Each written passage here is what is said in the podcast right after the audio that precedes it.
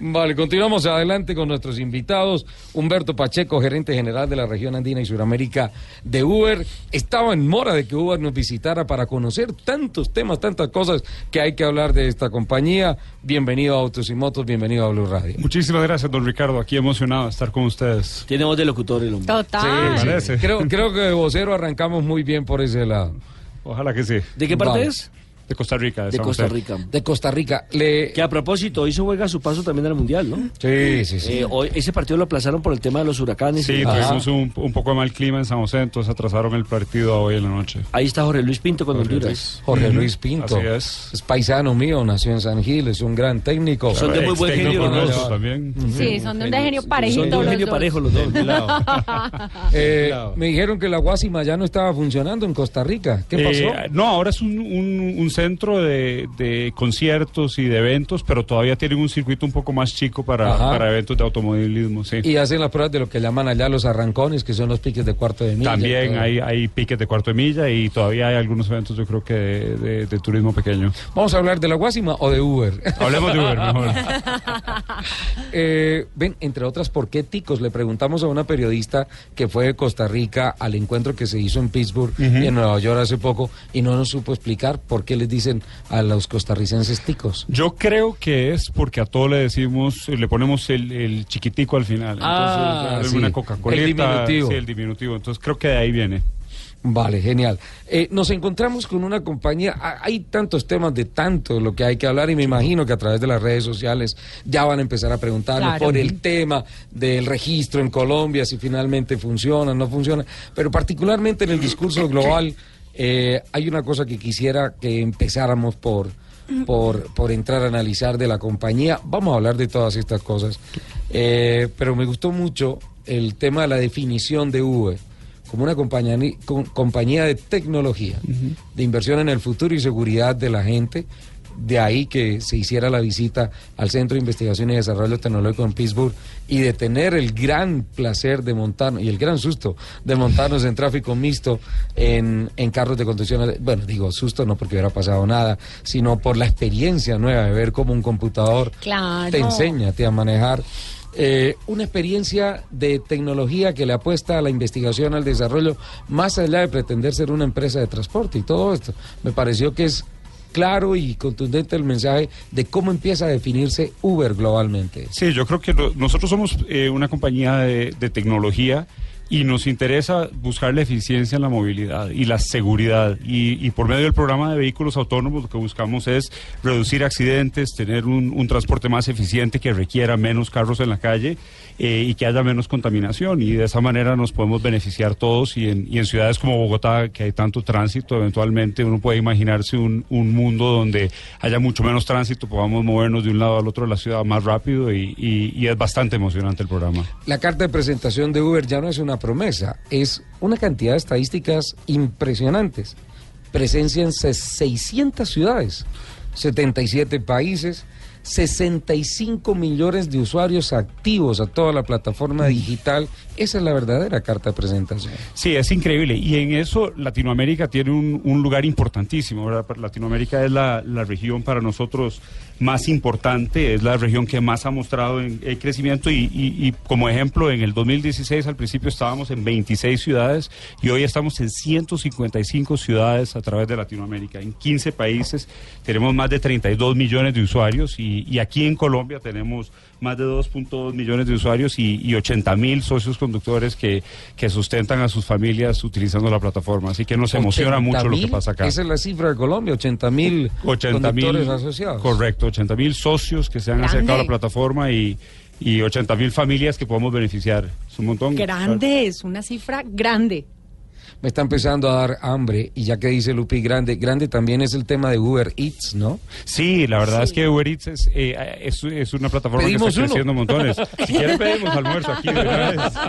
Enséñanos qué tan efectivo No, es el sistema, además, por favor. además que Uber Eats es súper chévere porque es como si, así como algunas pizzerías, media hora o media hora. Sí, totalmente. Es Ah. genial. Claro, el 95% de las entregas que hacemos las hacemos en menos de 30 minutos. Aquí almorzamos a la una y media. ¿Sí? Ah, bueno. Excelente. o sea, Una. Tienes ocho minutos para que hagas Para el pedido. pedido. Qué barbaridad. Eh, Latinoamérica es un, desde el punto de vista movilidad, es uno de los eh, talones de Aquiles de la seguridad global. Claro. Los latinos somos desordenados, eh, somos irresponsables. Los latinos no tenemos una buena carta de presentación ante el mundo con relación a la movilidad y por qué justamente dicen que hoy en día la región de Latinoamérica se convierte en uno de los puntos de mayor interés de la compañía. Sí, yo creo que algunas de las cosas que usted menciona son, son muy importantes, eh, pero ahí es donde el complemento de Uber entra y, y- y trae tanto beneficio. Yo creo que por eso es en parte por el motivo por el cual Latinoamérica nos ha acogido tan, tan positivamente. Eh, tenemos una situación donde hay transporte masivo limitado y Uber entra y puede complementar ese transporte masivo. Puede ser ese transporte de la última milla para que una persona que necesita Sí. coger el Transmilenio pueda cogerlo, pero pueda ir de su casa a la, parada más cercana de una manera eficiente y rápida. Entonces, por eso yo creo que es que ha funcionado también en la región. no es más complicado meterse en estos momentos en Latinoamérica a esperar a que de pronto haya unos cambios, evolución en infraestructura y todo eso. No, no, no creen que deberían de pronto esperar un poquito más. Pues creo que los resultados hablan, hablan bien por sí mismos. Eh, más bien hemos visto una oportunidad grande en Latinoamérica, que es una región que necesita ayuda en movilidad y que necesita conexión entre las personas. Entonces, por eso es que hemos encontrado que ese reto que ha sido tan positivo ha tenido resultados tan buenos. Estuve en Pittsburgh hablando, no, mentiras, en, en Nueva York hablando con eh, la persona que más o menos hace el lobby en Washington con relación a las normativas y, eh, y también me gustó mucho la percepción o, o el nuevo perfil de Uber que anteriormente, me imagino que ustedes lo han hablado, era como demasiado estricto, dema- no sé si se moleste por la palabra, autoritario.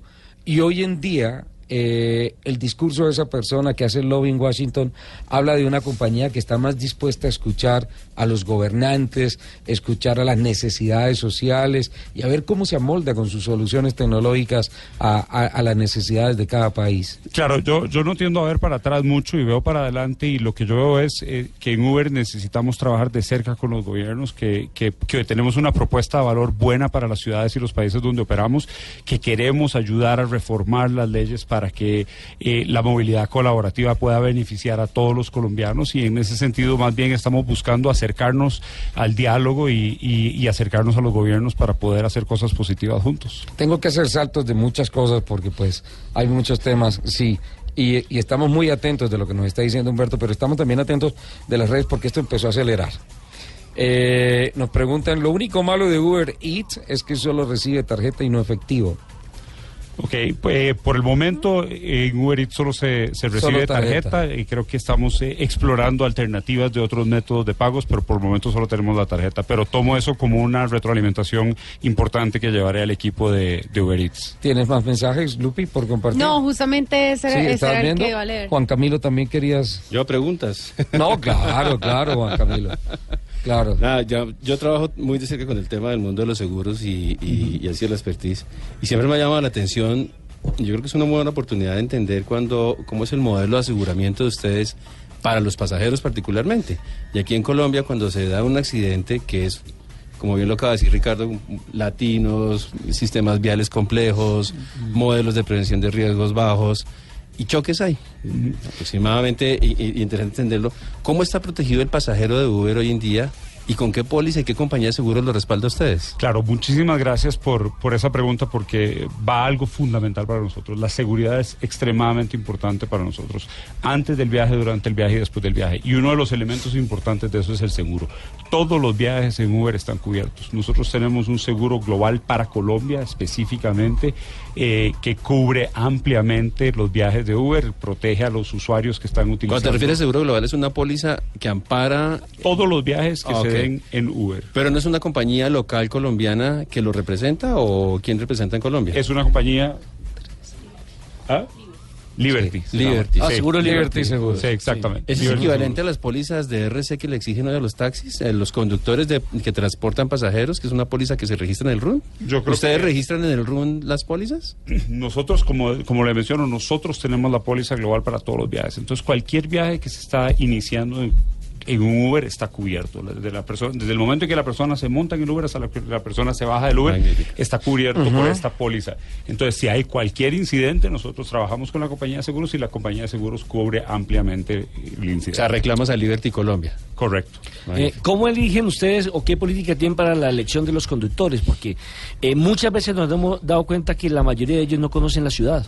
Pues claro, como nunca han sido eh, taxistas y encuentran en Uber una alternativa de trabajo, entonces resulta que no conocen la ciudad, no conocen Con las Waze. rutas. eh, eh, muchos no saben la plataforma y sabes que me sorprendió pero una cosa saben manejar el Waze. el, Sí. el mapeo el mapeo es propio de Uber no Bueno, el mapeo sí es propio de Uber y estamos haciendo esfuerzos por mejorarlo más, pero de hecho nosotros nos, nos basamos en las herramientas tecnológicas para eso. Entonces el Waze es una herramienta que en Colombia funciona muy bien y entonces no podemos impedirle la oportunidad a una persona que haya pasado por nuestro proceso de antecedentes eh, penales y de tránsito y que esté apta para conducir y para ser parte de la comunidad de Uber de que se beneficie de la oportunidad económica que se está creando. Entonces no queremos detener eso solo porque no conozcan la ciudad también, sino que buscamos las herramientas tecnológicas para que ayuden a esa persona, como el Waze. Entonces uno, a pesar, por ejemplo, yo que vivo ahora en, en, en Bogotá, puedo moverme a través de la ciudad con el Waze, por más de que no conozca la ciudad también. Entonces, aprovechando esa tecnología. Humberto estoy haciendo cuentas quedan 34 segundos para las 12 del mediodía son 30 Po- minutos de pollo, Uber y pollo o pizza. pollo Eh, Sushi. Martina. sushi Su chicharrón. ¿Qué dice Martina? ¿Qué quiere Martina? Martina, ¿qué pidió? a ti qué te sorprende Humberto ¿De qué? de cualquier, De cualquier cosa en la vida A mí me sorprende eh, lo feliz que estoy trabajando y lo feliz que estoy aquí esta tarde con ustedes. te sorprende positivamente Me ¿sí? sorprende muy positivamente. Humberto ah Lupi Yo, es que yo guardé mis preguntas para después del corte. Ok, perfecto. Primero las damas. Aquí somos respetuosos, primero las damas. Humberto, la pri- tengo dos preguntas puntuales. Habla Una, Martina. Habla Martina. La primera, ¿cómo hacen el proceso de seguimiento en cuanto al mejoramiento del servicio y de las quejas de los usuarios? Que hay, dos elementos importantísimos ahí. Uno es nuestra estructura interna de soporte. Hemos eh, contratado a, a miles de agentes a través de Latinoamérica para dar soporte, mejorando ampliamente nuestra, nuestro tiempo de respuesta y la calidad de la respuesta en los últimos 12 meses. Eh, y, pero en realidad lo más importante para nosotros es la retroalimentación que ustedes nos puedan dar, que todos los usuarios nos puedan dar. Entonces, calificando el viaje, esa es la parte más importante, la primera. Eso eh, garantiza que se va mejorando y mejorando la calidad. Y si tienen algún incidente, entran por la aplicación, pueden seleccionar el viaje que han hecho y ahí reportar cualquier incidente que tuvieron. Y de esa manera nosotros le podemos dar seguimiento interno al, al incidente y, y eso podemos ayudar con, con el incidente que sea. En Sudamérica, eh, ¿todos los países tienen el servicio de Uber? En este momento estamos en todos los países de Sudamérica, exa- excepto Paraguay. ¿Por qué?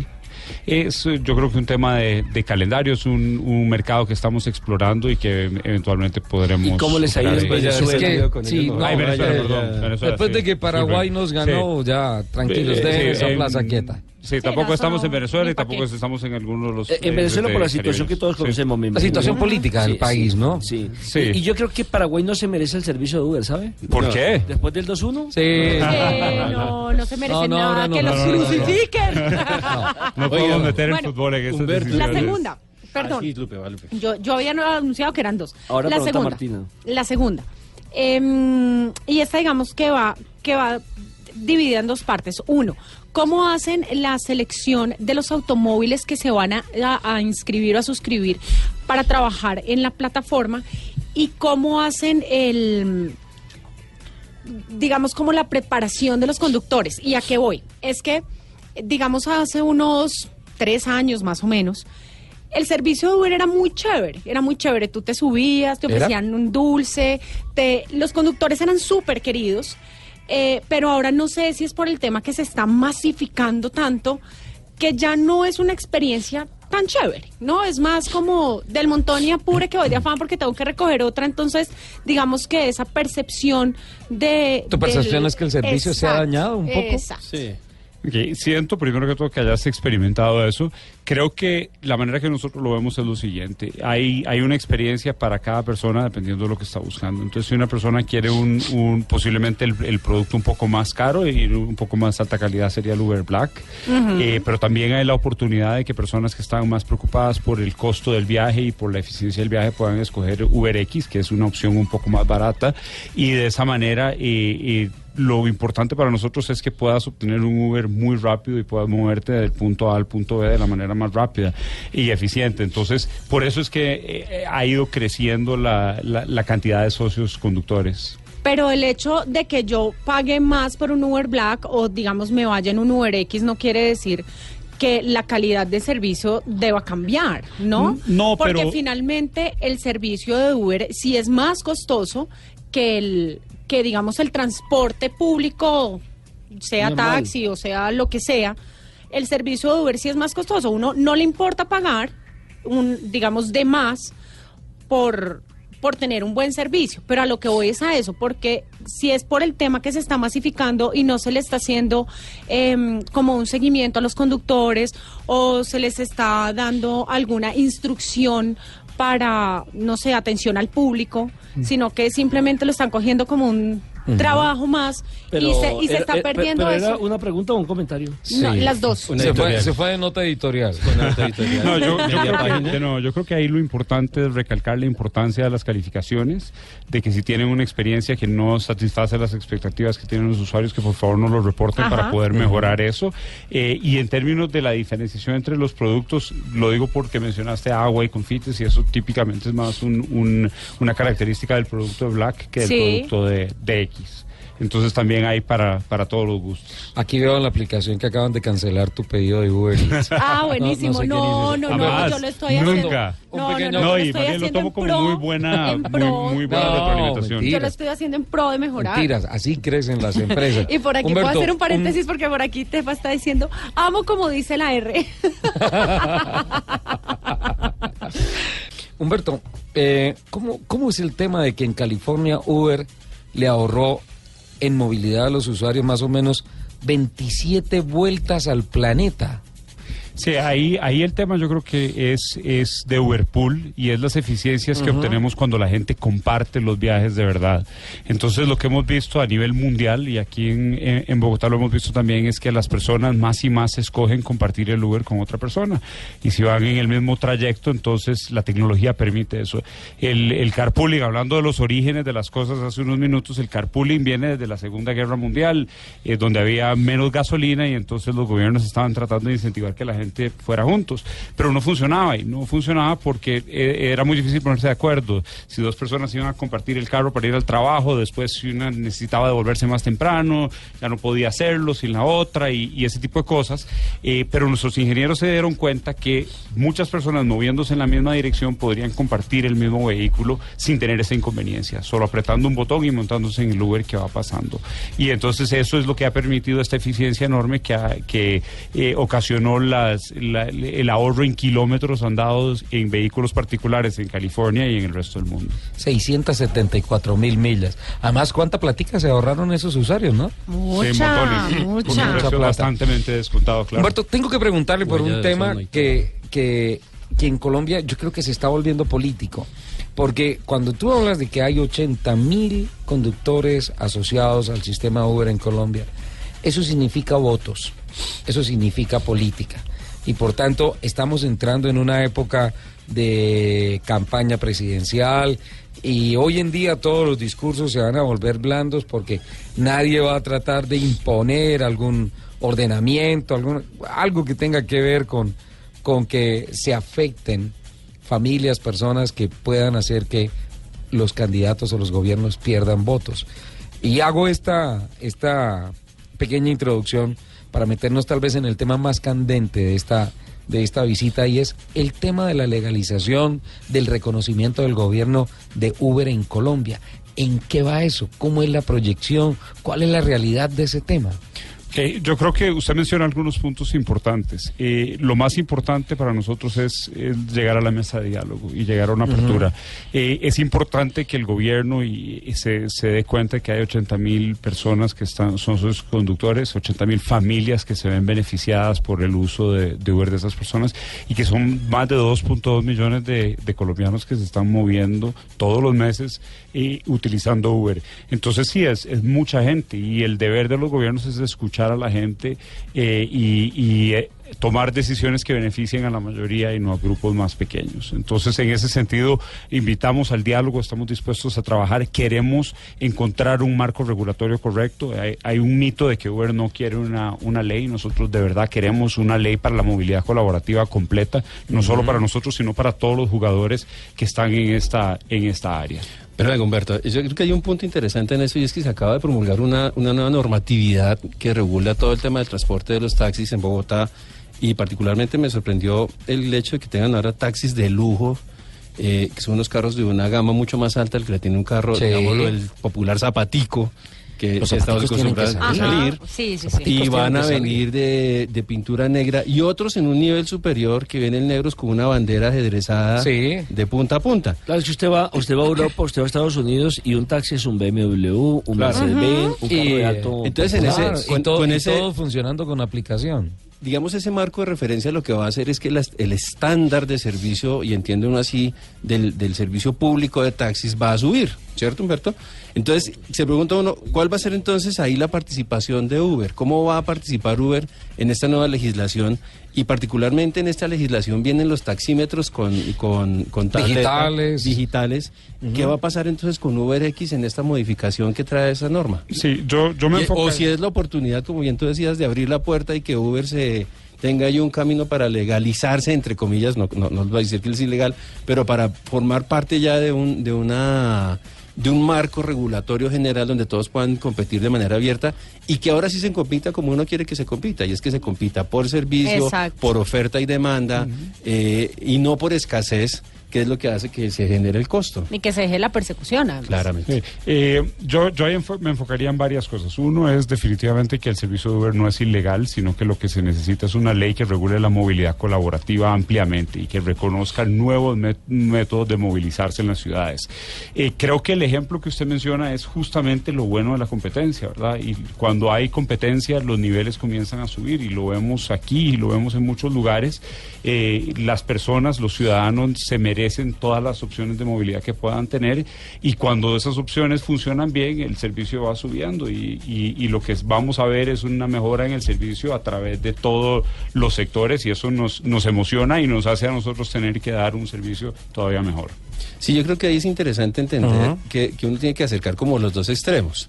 Un, este- un extremo es un servicio de taxis altamente regulado, eh, con unas tarifas eh, duras y con tendencias, digamos, que no cubren el costo y eso hace que el perfil del conductor, todo lo que nos hemos quejado todos nosotros en redes sociales, del servicio, del perfil y demás, y en el otro lado algo menos regularizado. El, el Eh, perdón, Juan Camilo, y garantizarle al usuario su derecho de libre elección. Exactamente. Y, y en ese orden de ideas, lo que uno quisiera, cuando se sienta uno a- afuera, porque ya llevamos tres años tal vez viendo esta debate, rifirrafe, de reglamentaciones, de modelos y demás, lo que uno quisiera es que esto se unificara y que las reglas del juego fueran iguales para todos. De tal manera que nosotros cuando lleguemos acá, como cuando se baja usted en Madrid del, del avión y sale y encuentra parqueado un Mercedes, un Volvo, como lo decías tú ahora hace un segundo, que de verdad haya un servicio de muy buen nivel de taxis, ¿sí? De muy buen nivel de servicios de servicios de transporte público, entiendas individual o colectivo como tú lo acabas de usted mencionar. está insinuando, Juan Camilo, que lo que está pasando ahorita es efecto Uber, que los taxistas se pellizcaron y se dieron cuenta que Claramente, el usuario y- merece más. Claro, y si tú te sientes a hablar, que lo, me corresponde a mí por las actividades profesionales en el tema de los seguros, el tercer turno de los taxis está desapareciendo, porque un volumen muy importante de conductores que ma- manejaban de 10 de la noche a 6 de la mañana han pasado a otras plataformas de solución. No estoy diciendo necesariamente Uber. Y ya trabajan de día, y eso también mejora la calidad, Calidad de vida, de vida, en claro. términos de la prestación de servicio, pero también disminuye la siniestralidad. Lo vemos Sí. nosotros en las cifras, en, los, en, las, en las accidentalidades de responsabilidad civil, que una compañía en promedio que puede generar 100, 125 accidentes mes, una compañía de taxis en Bogotá, pueden estar pasando a 25 o 30 accidentes mes. Cosa muy buena, bueno. porque eso se reduce la accidentalidad y mejora desde luego la mano de obra del colombiano útil laboralmente. No, lo importante ahí es que haya perdón, regálame un segundito, es que eh, don Nelson Asensio tiene el gol Caracol. eh, Sí. No, perdón, noticia, Caracol Noticia. No, noticiero, sí. Sí. Eh, ahora que están hablando de los seguros y demás, y como hoy es 7 de, de octubre, El día del el motociclista. día del motociclista saqué una cifra que tienen que ver con la accidentalidad y demás. Por ejemplo, en Bogotá han fallecido hasta el momento 80 motociclistas en lo que va corrido del año. Y en los últimos cinco años se han presentado 29 mil accidentes con un saldo de 1.678 muertos. No. Es decir, demasiado, pero demasiado alto. ¿Y por qué? Porque ya la gente está cansada del servicio de Transmilenio por eh, la cantidad de gente que hay. Eh, todo el mundo está piñuscado dentro de los eh, vagones y demás. Entonces han cambiado por, por el tema de las motos. Hoy en día eh, usted en una motocicleta se ahorra entre el 30 y el 40% de tiempo para ir de un lugar A a un lugar B.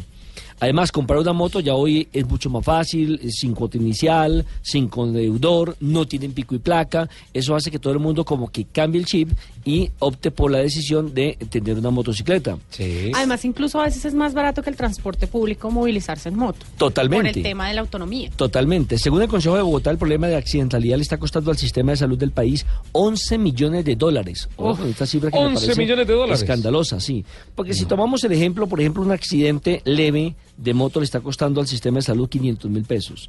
Pero si el accidente es un poco más grave, eh, le está costando 2 millones de pesos por persona. Y si es en la costa, 7 millones. Eh, imagínese eh, la, cómo incrementa el, el tema. La Secretaría de Movilidad ha adelantado campañas para reducir, por supuesto, estos índices de accidentalidad.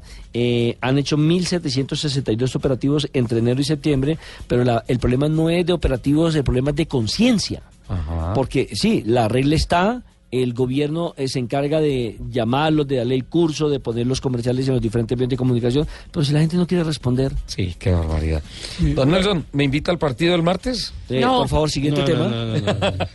Eh, ahí yo, que yo, agregaría un tema tan importante y es justamente muchos de esos accidentes se dan por errores humanos y ahí es donde una plataforma como Uber hace una diferencia enorme, ¿verdad? Los fines de semana, la gente conduciendo bajo los efectos del alcohol, conduciendo tarde en la noche, esas son cosas que las ciudades no, no quieren y no deberían de querer. Uh y, las opciones como Uber permiten que personas puedan salir, disfrutar de su cena, disfrutar de sus tragos y llegar sanos y salvos a la casa.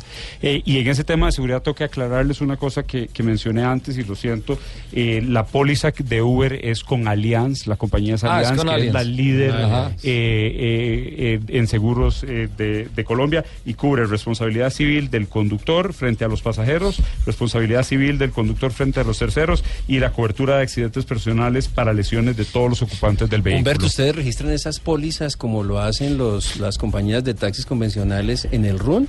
Para poder tener el permiso de funcionamiento o, los, o lo manejan como una póliza global de cobertura normal de daños? Esto es una póliza global de cobertura que contrata Uber para todos los viajes que se dan. de Claro, Uber. es que ahí es donde empieza a generarse un poquito la, yo, yo no voy a decir que inequidad necesariamente, pero sí las diferencias de los modelos, que es a lo que hacía referencia ahora en la importancia de que se homologuen los modelos. Ay, y es que hay muchas es- diferencias de Claro. modelos también en el sistema de Claro, contratación. entonces, entonces cuando, digamos, se ha estigmatizado eh, el, conductor del taxi normal amarillo, pero cuando uno va y entiende la estructura del negocio del señor, que tiene que pagar un cupo, que tiene que pagar la membresía, que tiene que pagar la póliza convencional del vehículo, que tiene que pagar la póliza de responsabilidad civil de los pasajeros, pues empieza uno a encontrar yo no voy a decir que haya modelo bueno, modelo malo, pero empieza a encontrar un modelo diferente que de alguna manera debería en una mesa de negociación de, de las partes, como bien lo mencionó ahorita Humberto, tener una forma de homologarse y llegar a unas reglas del juego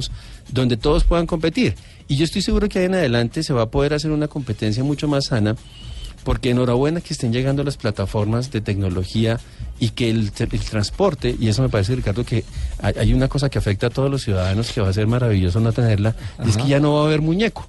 No, no hay forma de existir, no hay, no hay forma de ser muñeco digital No. en, en una, en una plataforma que además va a ser revisada por la Secretaría de Transporte, el modelo, porque ya es un modelo georreferenciado. Donde Ahora, eso es- coges eso es taxi, garantía a para los dónde tú vas y el valor todo, exacto. todo lo que Yo- sea garantía para los usuarios va. Claro. Aplica. En- entonces creo que creo que si la- las personas que, que tomamos taxi o que tomamos un Uber tienen la capacidad económica para poderlo utilizar y para poder acceder a él, pues pueden tener la capacidad para tener, eh, eh, pagar un poco más por el servicio, siempre y cuando este en términos de, las, de la calidad de la prestación del mismo realmente compense. Como, la- lo siente, u- gente- como siente uno que sucede en Uber. Y la gente- Te subes en un buen auto, en un carro que es seguro, Exacto. que tiene Sí, sí, baúl, sí. que pasó una prueba de choques con una persona que está bien presentada, que de está ahí la vigencia capacitada. de Uber Black. De ahí bueno, y, y- y una cosa, yo, yo agregaría, volviendo al tema del seguro, el motivo por el cual nosotros utilizamos el seguro que utilizamos es para garantizar que todos los viajes estén cubiertos, para que no sea cada conductor el que tenga que estarse preocupando porque está renovada o no está renovada su, su, su póliza, porque la persona no tiene cómo verificar si esa póliza está actualizada o no está actualizada, puede haber vencido, no se puede estar montando en un vehículo con una póliza vencida. Al micrófono, Cuando Humberto, nosotros, cuando nosotros eh, proveemos la póliza para todos los viajes, las personas, cualquier usuario de Uber, incluso los conductores, saben que están cubiertos. Y yo creo que ese es el, el elemento más importante del seguro. Y en términos de las leyes, yo creo que la Universidad de, de- Oxford en Inglaterra hizo un estudio bastante interesante de la movilidad en, en ese país y detectó que el mercado crece para todos los jugadores de la movilidad no solo crece para Uber, sino que crece para los taxis tradicionales y para los otros métodos de movilidad que hay. Y ese fenómeno lo hemos visto replicado en el resto del mundo. ¿verdad? Y- y el, mercado va creciendo, hay campo para todos los jugadores. Lo que se necesita es una complementariedad entre los diferentes eh, tipos de movilidad y se necesita una, un, un marco regulatorio que reconozca las diferencias de cada uno de los modelos. Es, es imposible pensar que uno puede meter claro. un, un cuadro en un círculo eh, o un círculo en un un cuadrado cuadrado. eh, y una cosa es una cosa y otra cosa siempre, es le otra queda cosa. una, aquí- siempre le queda una punta redonda.